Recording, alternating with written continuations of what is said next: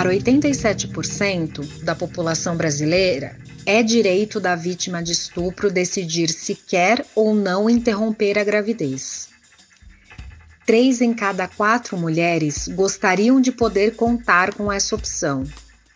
E 52% acreditam que optariam por interromper a gestação nesse caso. 96% concordam que o Estado deve fornecer acompanhamento psicológico imediato para meninas e mulheres vítimas de estupro. Os dados da pesquisa Percepções sobre Direito ao Aborto em Caso de Estupro, realizada pelos institutos Patrícia Galvão e Locomotiva em março de 2022, reforçam a discussão sobre o aborto como uma questão de saúde pública e de direitos e a importância da ampliação dos serviços de atendimento a meninas e mulheres vítimas de violência sexual.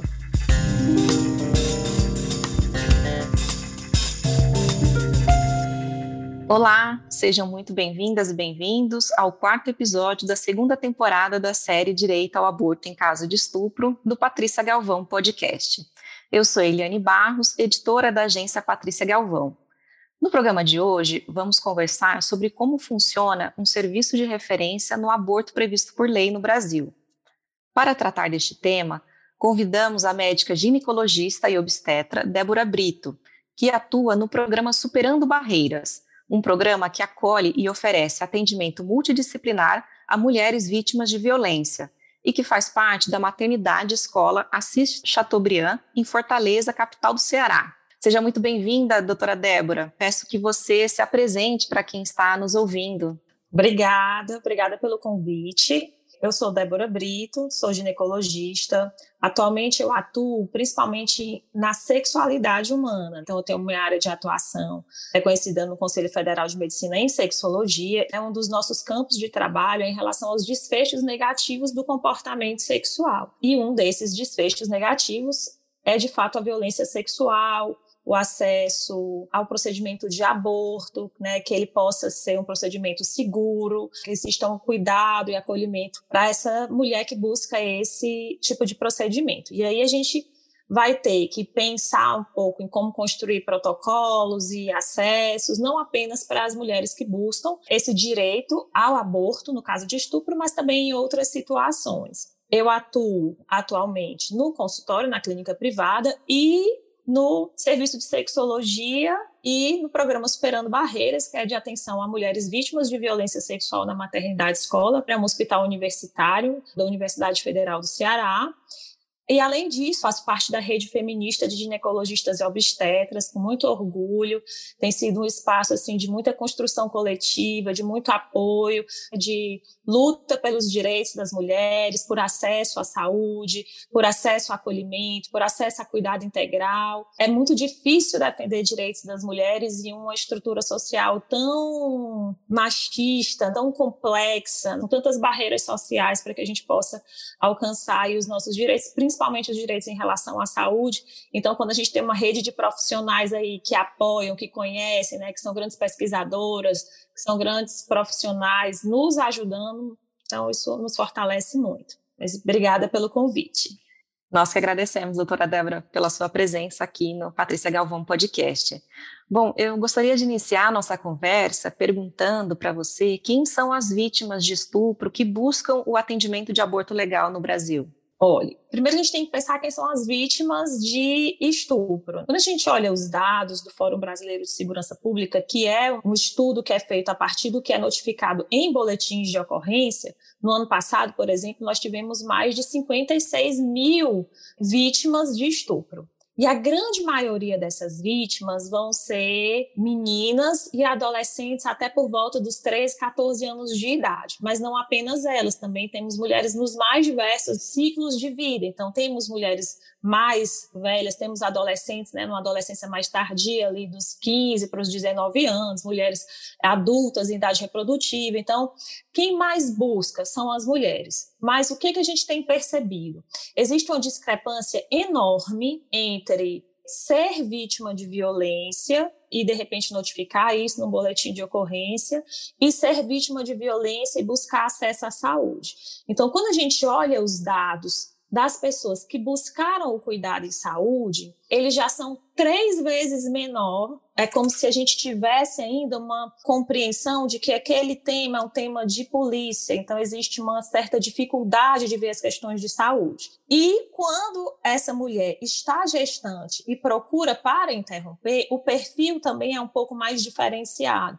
Então, quem que geralmente busca esse direito ao aborto no caso de estupro? Muitas vezes, né, mulheres um pouco mais velhas, depois dos seus 18 anos, até os 20, 20 e pouquinhos anos, e muitas vezes as famílias levando as crianças menores naquelas situações em que aquele estupro ele cursou com violência, física também, porque existe um universo de violações de direitos das mulheres, que, é que a gente chama de estupro de vulnerável, por exemplo, que são aquelas meninas que têm menos de 14 anos e estão vivendo práticas sexuais. Isso é considerado pela nossa lei também estupro, configurado como estupro de vulnerável, mas muitas vezes essas situações elas não são vistas como estupro, elas não são compreendidas assim, e não se busca o direito, não se pensa muitas vezes a possibilidade de interrupção dessas gestações, elas acabam realmente indo para fazer pré-natal, serviços de adolescente. Não estou dizendo, eu acho que é importante pontuar isso, que isso seja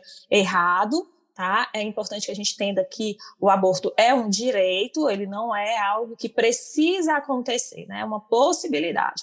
Então a gente vai ter uma parte dessa população aí acessando para fazer pré-natal e vamos ter, infelizmente, uma enorme parcela dessas mulheres que são vítimas de estupro, independente da idade, recorrendo a abortos inseguros. Eu acho que é sobre isso que a gente precisa falar, desse acesso ao direito a um aborto seguro, em um equipamento de saúde, com o apoio de uma equipe de saúde, para que ele aconteça da melhor maneira e sem nenhum tipo de repercussão negativa para o futuro dessa mulher, né? Que ela se sinta compreendida como alguém que está buscando um direito, que ela se sinta acolhida por uma equipe de saúde e que ela possa vivenciar esse procedimento sem nenhum tipo de julgamento negativo sobre quem é ela e sobre aquela tomada de decisão, apoiada aí por uma equipe de saúde que está qualificada para fazer esse tipo de assistência. Muito obrigada, doutora Débora. Pesquisas realizadas pelo Instituto Patrícia Galvão verificaram que um dos grandes obstáculos para a busca de ajuda é a vítima não confiar que irão acreditar nela. Na sua avaliação, essa percepção é real? Qual que é a importância de se dar crédito à palavra da vítima de um estupro? Muitas vezes as mulheres elas têm medo de que as pessoas que estão no equipamento de saúde não acreditem nela. Mas o que a gente pesquisa também e vai encontrando muita coisa na literatura que fala sobre isso é que nós temos um número enorme de mulheres que vão vivenciar processos de aborto inseguro sozinhas às vezes em clínicas clandestinas, às vezes acessando medicações, comprando medicações que você não sabe a procedência, dentro de um mercado clandestino também, e sem o apoio sequer de um suporte social, seja da família, seja de algum amigo. Então, esse medo, esse receio de que as pessoas não acreditem, ele não acontece apenas em relação às equipes de saúde, acontece também, muitas das vezes, em relação a todo aquele meio social em que essa pessoa está inserida, incluindo-se aí o sistema familiar. Então, existem alguns estudos sobre como que se dá o processo de revelação de que eu fui vítima, por exemplo, de uma violência sexual. Então, ao que parece, esse processo ele acontece em três fases. Primeiro, a gente vai ter que se perceber tendo sido vítima de violência. E é muito interessante a gente falar sobre isso, porque muitas vezes, a depender do contexto em que aconteceu a violência, você pode levar algum tempo para processar que aquela vivência foi uma vivência violenta. Quando, no caso, por exemplo, você estava sob o efeito de álcool ou algum tipo de droga, alguma outra droga, e você nem lembra de ter emitido consentimento, ou nem lembra se aconteceu ou não aconteceu relação, mas você acorda ali junto com aquela outra pessoa que você não sabe direito muitas vezes nem quem é. Então, nessas situações, essa mulher ela pode levar um tempo até para perceber que ela foi vítima de violência. Uma criança também, que ela vai sendo submetida a vivências de violência sexual com graus crescentes de intimidade, ela pode também levar um tempo muito importante para perceber que ela foi violentada. A gente teria uma segunda fase, que é a fase em que eu vou escolher para quem compartilhar isso, e aí, dentro do nosso sistema familiar, dentro do nosso meio social, a gente vai recebendo mensagens sobre violência sexual. mensagens que muitas vezes culpabilizam, estigmatizam essas mulheres que foram violentadas. Então, eu posso ter dificuldade de escolher alguém para compartilhar aquilo. Isso é importante demais que a gente fale, porque se eu não escolho alguém ou se eu escolho de maneira inadequada, eu vou precisar muitas vezes ou lidar com tudo isso sozinha ou e aí a gente entra na terceira fase desse processo de revelação, que é lidar com a consequência de ter revelado, de não conseguir estar com alguém que vai me ajudar a alcançar esse processo de cuidar de uma maneira segura. Então, a gente precisa pontuar que esse medo de que não acreditem em mim, ele tanto acontece fora dos equipamentos de saúde quanto dentro dos equipamentos de saúde. Se eu escolho alguém ali do meu círculo de suporte social que vai me encaminhar para um serviço que é um serviço que realmente está qualificado, eu posso ter um destino completamente diferente, eu posso ter um acolhimento completamente diferente. E se eu escolho alguém que vai estar tá me culpabilizando ou que também não tem informação sobre isso, eu posso acabar realmente sendo encaminhada aí, caminhando cada vez mais para um acesso a um aborto inseguro ou não acesso de forma nenhuma a esse tipo de cuidado, tá? Então, existe muito esse medo. Muitas mulheres vão acessar o aborto sozinhas, em espaços que oferecem risco para a sua vida, porque elas têm medo de não serem acreditadas nos serviços públicos, elas têm medo de serem julgadas nos serviços públicos, elas têm medo de que aquele processo no serviço público ele não aconteça de uma maneira acolhedora ou pior, que ele ainda, além de não acontecer da maneira como ele deveria acontecer, que ele possa se tornar público, que essa informação ela acabe vazando para pessoas que são do círculo de convivência dela e que não foram as pessoas que ela escolheu para terem acesso a esse tipo de informação. Então, esse é um ponto importantíssimo. É importante que a gente possa, nos nossos meios, né, que a gente possa falar mais sobre esse assunto, que a gente possa se colocar profissionalmente como alguém que de fato defende os direitos das mulheres, dos nossos meios de circulação social, que a gente possa se posicionar também como alguém que tem algum tipo de conhecimento sobre esse tema, como alguém que também apoia esse direito das mulheres, para que em determinada situação em que nós possamos ser identificados como alguém que vai receber essa revelação, a gente possa, como profissionais de saúde, cuidar da maneira maneira adequada e como rede de suporte social também cuidar de maneira adequada. E, doutora Débora, como funciona um serviço de atendimento às mulheres vítimas de violência? No nosso país, país enorme, de dimensões continentais, então a gente encontra uma grande disparidade nesse funcionamento. A gente vai ter desde serviços que são serviços de referência nacionais, que tem um protocolo validado ali institucionalmente, que tem um programa organizado, como por exemplo o programa Superando Barreiras na maternidade escola, o programa Nua Vidas na Universidade Federal de Uberlândia e outros tantos programas que a gente tem que funcionam muito bem pelo país. E teremos também o funcionamento desse tipo de procedimento por outros hospitais em que eu tenho profissionais que estão ali habilitados e que são defensores desses direitos, mas eles não estão inseridos em um programa que já está ali reconhecido como de assistência ao aborto legal. Porque é importante que a gente entenda que esse acesso ao direito ao aborto legal, ele não precisa acontecer apenas em equipamentos que estão completamente organizados para isso como por exemplo, a gente tem dentro da maternidade escola hoje o programa Superando Barreiras. É um direito dessa mulher e ele pode acontecer mesmo em equipamentos de saúde que eu não tenho um programa estruturado. Por quê? Porque na verdade isso é um direito e todas as normativas técnicas do Ministério da Saúde, elas são públicas. E aí a equipe que está ali naquele plantão, a equipe que atua naquele serviço, mesmo que ele não tenha um programa já definido para esse tipo de caso, ela pode se organizar em relação à demanda daquela mulher.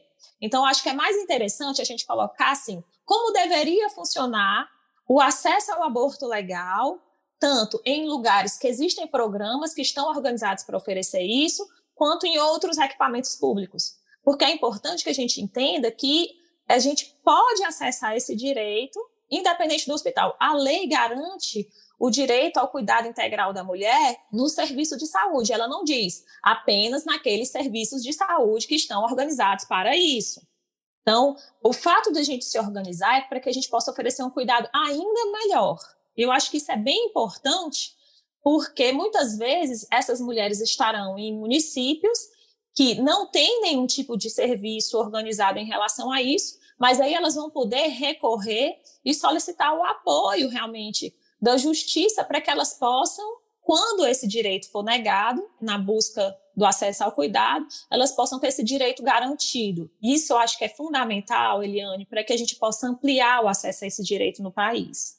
Então, assim, como que deveria acontecer? Como que deve acontecer esse tipo de assistência? Eu vou compartilhar um pouco a experiência do nosso serviço, que é o programa Superando Barreiras. Então, hoje, uma mulher que sofre violência sexual, esteja ela gestante ou não esteja ela gestante, ela dá entrada pelo pronto atendimento. Lá ela se identifica como alguém que está buscando o programa Superando Barreiras e imediatamente ela vai ser classificada, vai ser acolhida pela enfermagem que vai chamar para esse atendimento a psicóloga e assistente social. Então, ela vai ser primeiro ouvida, acolhida, vai ser orientado para ela sobre quais são todos os direitos que ela tem, as possibilidades que ela tem em relação àquela gestação, mesmo que muitas vezes ela já chegue com o desejo, né, a demanda da interrupção, é apresentado para ela as outras possibilidades sempre de manter a gestação, de poder acessar um cuidado pré-natal, de manter a gestação e poder doar esse conceito quando ele vier a nascer. E aí esse momento é sempre um momento que elas colocam como muito importante, né? As pacientes colocam como um momento muito importante, porque elas estão tão perdidas que elas não conseguem muitas vezes pensar em outra coisa que não seja a interrupção.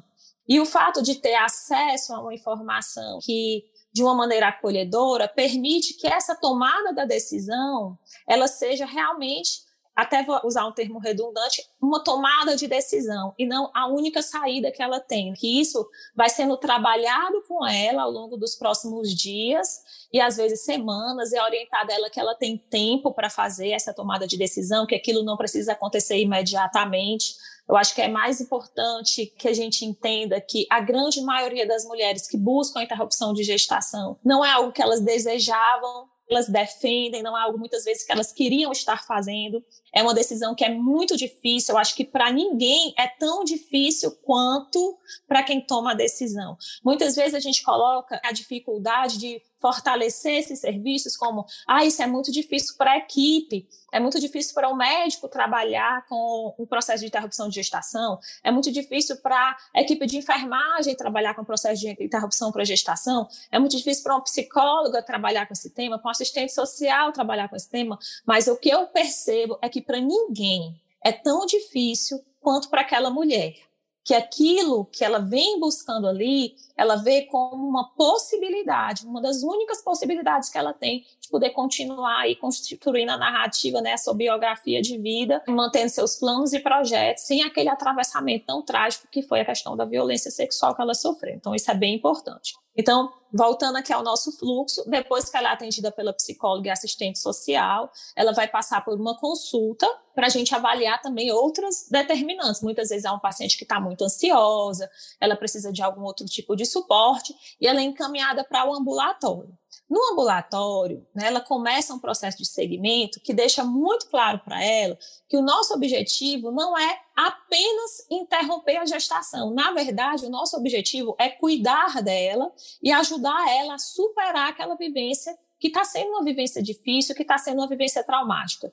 E dentro desse processo de cuidado, uma das ações de cuidado é a interrupção da gestação, caso isso seja do desejo dela mas que nós não estamos ali para apenas interromper essa gestação. Nós estamos ali para cuidar dela. Então, né, acho que é importante que a gente também deixe claro isso, que o processo de superação dessa mulher que vive a violência é que é o nosso objetivo.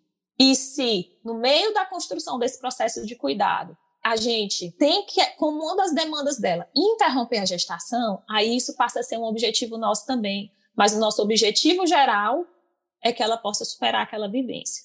E o que a literatura mostra para a gente também com muita clareza é que as repercussões psicoemocionais no futuro dessa mulher de ter interrompido uma gestação, quando isso foi uma tomada de decisão dela, são muito menores do que o que as pessoas imaginam. Então, quando ela recebe a oportunidade de poder fazer essa escolha e ela faz essa escolha de uma maneira protegida, de uma maneira segura, de uma maneira acolhedora, então as repercussões para ela no futuro não são tão negativas assim. As pessoas têm muito essa questão, ah, mas muitas mulheres ficam traumatizadas porque elas fizeram um aborto. Muitas vezes o que traumatiza mesmo é ela ter que ter feito esse aborto de maneira insegura, ela ter tido a porta fechada de vários serviços por onde ela passou, ela ter se sentido julgada, ela ter se sentido sozinha, ela ter se sentido estigmatizada, ela ter sido vista como alguém que comete um outro tipo de crime, quando na verdade ela está buscando o acesso à saúde dela poder estar com ela dentro de um equipamento que visibilize a superação dela como principal objetivo da ação daquele tipo de programa, daquela ação em cuidado, quando a gente não está dentro de um programa especificamente para isso, é o que faz a grande diferença na vida dessas mulheres. E aí, passar essa fase dela tomar essa decisão, dela sentir que esse espaço é um espaço de cuidado, ela vai então para o preenchimento da documentação que não necessariamente também vai ser tudo no mesmo dia. Então, é muito importante que a gente vá sentindo o tempo dela, que ela possa é, ter tempo para ir amadurecendo essa decisão. Quanto mais madura, quanto mais fortalecida emocionalmente ela está para a vivência desse processo, a gente também percebe que melhor para ela é isso no futuro, né? Lidar com toda essa vivência nesse momento vai ser importante para ela no futuro. Então, passado esse momento, a gente vai para o preenchimento das documentações. Um desses documentos é um parecer técnico, em que fica documentada que aquela gestação ela é compatível com aquela data da violência, né? isso é importante para que a gente possa entender e resguardar a equipe, serviço, paciente de que aquela interrupção é uma interrupção de uma gestação decorrente daquele estupro. Existe um termo de relato circunstanciado em que ela relata como foi que aconteceu aquela violência. Existe um termo de consentimento livre esclarecido em que ela confirma que ela recebeu as informações sobre o procedimento. Existe um outro documento que é assinado pela equipe multidisciplinar que está dando assistência ao caso, de que a gente conversou com ela, explicou para ela quem é a paciente que a gente está cuidando, e o termo de autorização. Muitas vezes os profissionais têm muito receio, ah, mas e se ela estiver mentindo? também temos um documento em que ela traz para si, ela assina trazendo para ela mesma as responsabilidades de que caso é aquele relato, toda aquela história que ela conta, por algum motivo vier à tona que aquilo não é uma verdade, ela assume as consequências desse ato perante a justiça. Então, é importante que a gente possa entender que o preenchimento dessas documentações, ela resguarda o paciente, resguarda a equipe, resguarda né, todo esse processo de cuidado. E aí, depois disso, esse procedimento ele é agendado, essa paciente, aqui no programa Superando Barreiras, ela faz o procedimento em ambiente hospitalar, ela vai ser internada é feito o preparo do colo uterino com medicamento, a questão do aborto medicamentoso. Alguns pacientes já eliminam com a medicação, que é o misoprostol, e recebem alta, geralmente, no mesmo dia, no final do dia ou no dia seguinte, dependendo da programação, do horário em que ela deu entrada, enfim. E aí são dos fluxos mesmo do funcionamento do serviço de assistência. E depois ela volta para o nosso segmento. Então ela já sai do serviço com a consulta dela marcada para que a gente possa acompanhar. Porque, como eu disse, o objetivo do nosso cuidado é que ela se recupere do que aconteceu. Muitas dessas pacientes, elas já saem desse procedimento com o método de planejamento reprodutivo de longo prazo, às vezes um DIU de cobre, ou a gente programa alguma outra coisa.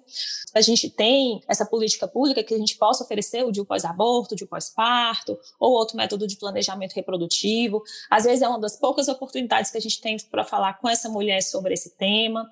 Infelizmente, quando a gente olha as fichas de notificação compulsória de mulheres que foram vítimas de violência sexual, muitas dessas mulheres já tinham sido vítimas anteriormente, então, vai ser ao longo desse processo de segmento que a gente vai entender que tipo de vulnerabilidades essa mulher tem, que tipo de necessidades essa mulher tem, e aí, quando, por exemplo, ela foi vítima da violência sexual no contexto da violência doméstica ou outra, muitas vezes ela ainda está convivendo com essa parceria, essa parceria ainda é alguém que faz parte da vida dela de alguma forma, ela ainda está vulnerável a isso, e esse processo de planejamento reprodutivo de longo prazo, às vezes, dá a essa mulher a possibilidade dela não ter que estar tá vivenciando novamente aquele tipo de evento, ter que passar por uma nova interrupção em pouco tempo. Então, esse é mais ou menos aí o nosso protocolo de segmento. E, doutora Débora, é verdade que o aborto seguro medicamentoso, ele é um procedimento seguro, inclusive até mais do que o parto? É, sim. O aborto medicamentoso, que é o feito com o uso do misoprostol, e em outros países a gente também vai ter outras medicações, como a mifepristone, ele é bastante seguro e ele acaba sendo um método muitas vezes mais seguro sim, né, com menos riscos de complicação, né? ela não vai precisar passar por nenhum tipo de intervenção cirúrgica. O que é que não é seguro? É ela não acessar o direito ela ter que levar uma gestação indesejada para frente, isso é inseguro para ela, ou acessar esse cuidado de maneira clandestina, com medicamentos que ela não sabe de onde vem, sem acesso a procedimentos, cuidado, sem suporte nenhum emocional. Isso aí é completamente inseguro, né? E, doutora Débora, você comentou sobre os procedimentos né, para ter acesso ao serviço de atendimento a vítimas de violência sexual. Muitas pessoas não sabem que não é preciso fazer um boletim de ocorrência para acessar esses serviços de saúde. De maneira nenhuma. Então, assim, o, o direito ao cuidado em saúde ele é um direito garantido por lei e não existe em lugar nenhum que ela precise trazer um boletim de ocorrência. O que acontece muitas vezes é que, como esse tema de violência, que ele ainda é muito visto como um tema apenas relacionado à polícia, parece que a polícia sempre tem que estar tá fazendo boletim de ocorrência, mas não. É importante que a gente entenda que existem multidimensões, são várias as dimensões que precisam ser observadas durante a assistência a alguém que sofre violência. Existe a dimensão da proteção social, a dimensão da segurança e a dimensão da saúde, para a gente olhar assim as três principais. Então, quando a gente pensa no cuidado em saúde, dependendo da idade, a partir de 18 anos, ela pode buscar né, espontaneamente o equipamento de saúde e vai ser uma tomada de decisão dela, se ela vai ou não vai realizar algum tipo de denúncia. Em casos de menores de 18 anos, em casos de pacientes idosas, a gente vai ter aí uma diferença, porque o equipamento de saúde ele vai precisar acionar nas menores de 18 anos, vai precisar realizar uma comunicação ao conselho tutelar. E no caso das idosas, a gente vai, a depender né, de onde você está, se tem uma delegacia do idoso ou se tem um conselho do idoso, a gente vai precisar acionar também alguns dispositivos de proteção social. Mas em nenhum momento ela precisa, para buscar o equipamento de saúde, já vir com um boletim de ocorrência ou ela dando entrada em um equipamento de saúde, a gente vai acionar alguma autoridade policial. Tá? Não é assim que acontece. Existe uma norma técnica do Ministério da Saúde que trata dessas comunicações às autoridades policiais, de fato, e aí o serviço ele vai se organizar para como que isso vai ser feito. Então, aqui no Ceará, as mulheres dão entrada nos serviços de saúde, e aí a autoridade sanitária estadual, que é algo que também está previsto lá na norma técnica, na norma técnica fala sobre comunicação às autoridades policiais e fala sobre também a possibilidade que essa comunicação ela não seja feita pelo serviço, mas ela seja feita a partir da autoridade sanitária estadual. Então, a nossa experiência aqui no Ceará tem sido de que a Secretaria de Saúde do Estado, a partir das notificações que ela recebe, sistema de notificações. Vou fazer um parêntese para a gente falar um pouquinho sobre notificação compulsória. Sempre que você dá entrada num equipamento de saúde por violência, vai ser feita uma notificação. Mas essa notificação, ela não é para delegacia, ela não é uma denúncia e ela não é para boletim de ocorrência. Ela é para gerar informação em saúde, num sistema de informação em saúde, para que a gente possa pensar políticas públicas Então, por exemplo, a gente tem uma política pública como a Lei Maria da Penha, e ela vem sendo construída, ela vai ser proposta a partir de quê? A partir das informações que a gente vai conseguindo captar aí dos nossos sistemas de informação de que a violência doméstica é um tema importantíssimo que precisa ser cuidado, que a gente não pode negligenciar, não podia negligenciar mais. Então, essas informações, elas são importantes para pensar políticas públicas, mas elas não geram boletins de ocorrência. Então, aqui no Ceará, hoje, a Secretaria de Saúde do Estado, ela monta um compilado de informações em que não vai o nome de paciente nenhum, não vai dados pessoais de nenhuma dessas mulheres que deu entrada no serviço de saúde, e esse compilado ele é entregue para a Secretaria de Segurança Pública. Então, esse compilado ele tem o quê? quantos casos aconteceram, aonde que eles aconteceram, qual a faixa etária daquelas vítimas, para quê? Para que a Secretaria de Segurança Pública possa pensar medidas prioritárias. Então, por exemplo, se ah, eu vou mandar fazer uma ronda, eu vou fortalecer o policiamento nesse determinado local, eu vou trabalhar com estratégias de educação nesse outro ambiente. Então, para que a gente possa pensar quais são as medidas prioritárias para garantir segurança dentro daqueles contextos que eu estou recebendo informação. Então, é importante que a gente possa entender e diferenciar o que é um boletim de ocorrência do que é uma notificação compulsória. A notificação compulsória, ela é necessária, a gente precisa fazer ela no equipamento de saúde, mas ela gera informação sobre a saúde. Boletim de ocorrência é dessa outra dimensão, que é a questão da segurança pública. Então, quando é feito um boletim de ocorrência em maiores de 18 anos, ou nas menores de 18 anos, ou nas idosas, é para que seja feita realmente essa investigação, para que se abra inquérito, para que se vá a fundo. Porque também é importante que a gente entenda que não basta a gente cuidar das vítimas se a gente não conseguir melhorar as condições de vulnerabilidade. Daí a importância de nós também termos atenção a todos esses equipamentos de proteção social e de segurança. Então, não basta eu prender agressores para que a gente resolva o problema da violência. Mas também não basta apenas cuidar dessas vítimas para que a gente resolva o problema da violência porque aí eu posso estar cuidando de uma vítima e essa vítima voltando para um ambiente de vulnerabilidade, ou eu posso estar cuidando de uma vítima e aquele agressor continuar agredindo outras pessoas às vezes, inclusive, da própria família. Então, é importante que a gente possa trabalhar essa informação, e eu acho que foi uma pergunta super importante. É importante que a gente possa trabalhar também o empoderamento dessas vítimas. E esse processo de cuidado, Eliane, da psicoterapia, com a assistência social, esse processo de cuidado continuado após o aborto, é o que vai muitas vezes fortalecer essa mulher para que ela possa um dia realizar essa denúncia. Então, a gente tem um tempo para realizar essa denúncia. E, às vezes, tensionar para que seja feita essa denúncia imediatamente, naquele momento em que ela chega ao serviço buscando um aborto legal, já tão atravessada por outras demandas, por demandas tão complexas, tão difíceis, tomadas de decisão tão sofridas, pode ser um evento que cause ainda mais sofrimento para ela. Então, o que é que a gente orienta geralmente nessa consulta de segmento em que ela está tomando a decisão? A gente fala para ela sobre a possibilidade dela realizar o boletim de ocorrência, quais seriam os possíveis benefícios, por quê? Quando uma mulher dá entrada para fazer um processo de aborto legal, se ela faz um boletim de ocorrência, e é interessante que a gente também pontue que ela não precisa representar contra o suposto agressor. Mas se ela registra que ela foi violentada, aquele material ele pode ser encaminhado para aqui no Ceará é a PEFOS, né, que é a Perícia Forense do Ceará, em outros estados a gente vai ter aí outros nomes, mas geralmente isso é o Instituto Médico Legal, para que aquele material ele possa ser guardado e ser no futuro pesquisar DNA, no andamento aí de um inquérito, mas isso não é obrigatório. Essa é uma tomada de decisão que essa mulher adulta, quando ela tem mais de 18 anos, ela vai fazer. Nos casos de menores de 18, sobretudo naquelas menores de 14 anos, esse é um processo que a família e os responsáveis vão ajudar na tomada de decisão.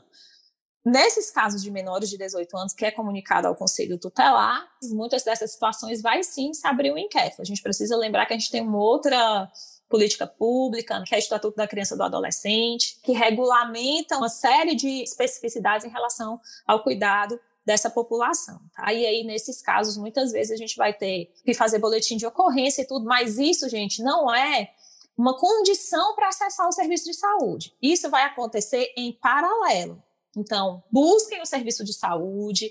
Eu sempre fortaleço que eu acho que o serviço de saúde deveria ser o primeiro lugar em que a gente vai, porque o mais importante é que a vítima ela saia dessa condição de vítima e ela possa acessar aí esse lugar de cuidado, que ela possa ser a sobrevivente. Né? A literatura internacional ela usa muito esse termo, a sobrevivente da violência, né? que ela não fique parada ali naquela situação, mas que ela continue construindo a vida dela e que ela possa superar aquilo que aconteceu. Então, essa mulher que nos busca, essa usuária do SUS que vai para o programa, ou essa mulher que busca também essa atenção na clínica privada, que ela busque primeiro esse cuidado, porque é um momento que ela vai ter para ser ouvida, é assim que deve ser, que ela possa ser ouvida, que ela possa ser acolhida, que ela não seja julgada, que a gente faça o levantamento das demandas daquela situação. E aí, muitas vezes, vai ser dentro desse contexto do cuidado que ela vai se fortalecer para aí sim acessar outros direitos, como o direito também à segurança pública, responsabilização dos agressores. Estamos chegando ao fim do quarto episódio desta segunda temporada da série Direito ao Aborto em Caso de Estupro. Agradecemos a presença da médica Débora Brito, que atua no programa Superando Barreiras, da Maternidade Escola Assis Chateaubriand, do Complexo Hospitalar da Universidade Federal do Ceará. E para encerrar nosso programa, gostaria de pedir à doutora Débora uma mensagem final sobre a importância de garantir o direito ao aborto em caso de estupro. Queria agradecer o convite, acho que foi muito bom poder falar um pouco mais sobre esse tema. É sempre um tema muito precioso para mim. E eu acho que é isso que eu vou querer deixar como mensagem final para mulheres e principalmente para mulheres que sejam profissionais de saúde. Quando a gente fortalece um cuidado em relação às vítimas de violência sexual, é muito importante que a gente entenda que a gente não está fortalecendo um serviço para alguém distante da gente que a gente está fortalecendo um serviço que pode nos acolher. Todos os dias que eu entro no programa Superando Barreiras, eu entro e penso: se eu fosse vítima de violência sexual hoje, como que eu me sentiria aqui? E o que é que isso aqui precisa melhorar para que eu me sinta confortável nesse ambiente? Nós temos Hoje, cada vez mais, temos mulheres que são profissionais de saúde, mulheres que são ativistas, que a gente possa pensar em falar sobre esse tema, mas também que a gente possa, enquanto pessoas, fortalecer esse tipo de cuidado, fortalecer esse tipo de assistência.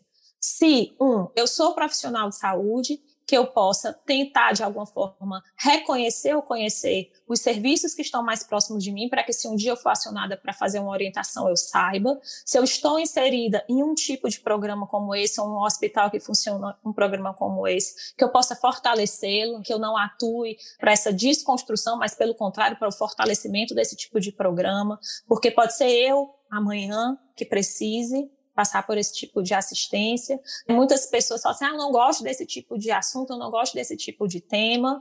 E aí, quando isso acontece com alguém da sua família, quando isso acontece com alguém que está próximo a você, você se sente completamente perdido, porque você vai reconhecer ali a necessidade de existir um programa forte, um programa que funcione bem, um programa que acolha bem, um programa que não julgue, porque aquele problema chegou perto de você e aí você vai olhar para ele com outros olhos. Então, que a gente não precise viver ou ter alguém vivendo a experiência desse sofrimento perto da gente para que a gente possa construir a estrutura que acolha bem. Enquanto mulheres, que a gente possa buscar de fato, a gente também seja atuante na construção desse futuro, que seja um futuro mais sadio, mais seguro para todas nós. E um desses processos, sem dúvida, é que a gente possa atuar fortalecendo, empoderando, ajudando outras mulheres, fortalecendo essas mulheres que atuam na defesa dos direitos de todas nós mulheres. Então, que a gente possa não apenas assistir as outras mulheres modificando ou lutando para modificar, para ampliar acesso a direitos, mas que a gente possa também, de onde a gente estiver, atuar no fortalecimento desses direitos, que não é um direito para uma mulher distante, é um direito que nós precisaremos ou poderemos, em algum momento, precisar acessar. Seja levando alguém que a gente ama, seja, infelizmente, buscando nós mesmas o acesso a esse cuidado. Eu aprendi muito nesses anos, né? São seis anos aí com Superando Barreiras, que a gente tem percebido é que muitas das nossas pacientes, ou elas são profissionais de saúde, ou elas chegaram lá caminhadas por algum profissional de saúde, algum profissional de saúde com quem elas convivem. É um número que chama muita atenção. Como foi que você chegou aqui? Ah, foi uma pessoa que eu conheço, que é da área da saúde, ou ela mesma é.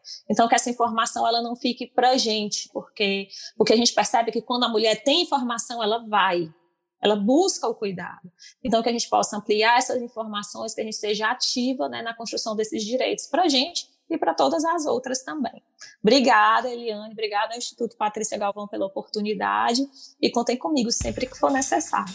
Muito obrigada, Débora. Nós que agradecemos a sua presença aqui no Patrícia Galvão Podcast. Foi uma honra para gente. Bom, convidamos a todas e todos para também ouvir os outros episódios da série Direito ao Aborto em Caso de Estupro e para que também continue nos acompanhando na Agência Patrícia Galvão. O nosso site é o www.agenciapatriciagalvão.org.br e nas redes sociais vocês nos encontram no arroba e Patrícia Galvão. Até breve!